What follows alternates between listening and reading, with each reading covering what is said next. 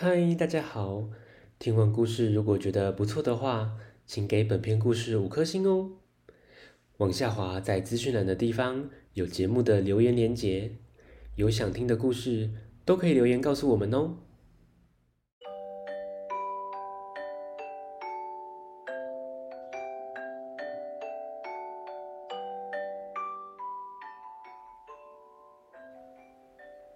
来来来，听故事！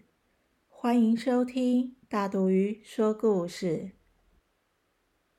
大肚鱼要分享的是《磨瓶》，作者谢武章，小熊出版。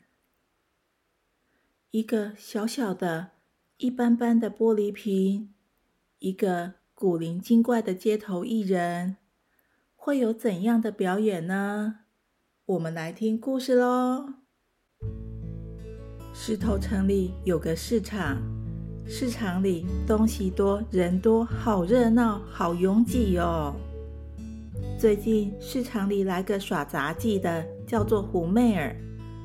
听说她表演的魔术和杂技很神奇，所以这几天更是人挤人，大家都想来看好戏。哎哎哎，走快点啦！表演快开始了。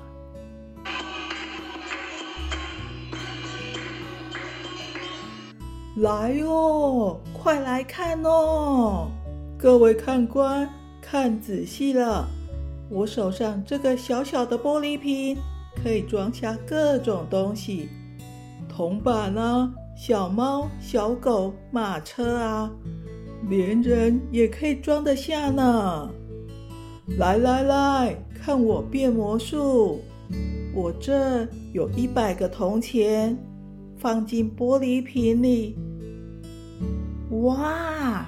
一百个铜钱瞬间变成了小米粒，然后不见了。大伙儿都非常的讶异，有人也拿出铜钱要试试，一百个。两百个、五百个、一千个的铜钱，全变成米粒，也不见了。有人抓了只大母鸡给胡妹儿，哎，大母鸡放进瓶子里，马上变成一只苍蝇，飞飞飞，不见了。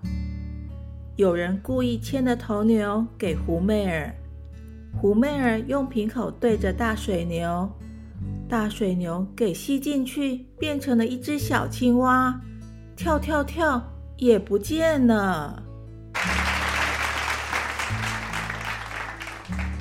关老爷的车队来了，快让让，快让让！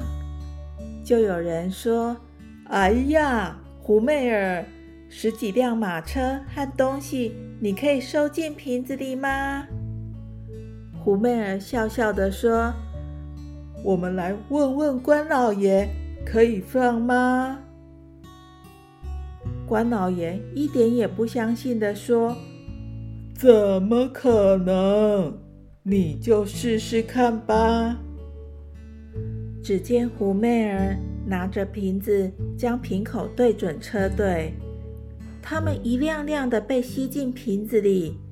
全变成小小的蚂蚁，在瓶里爬来爬去，一下子全不见了。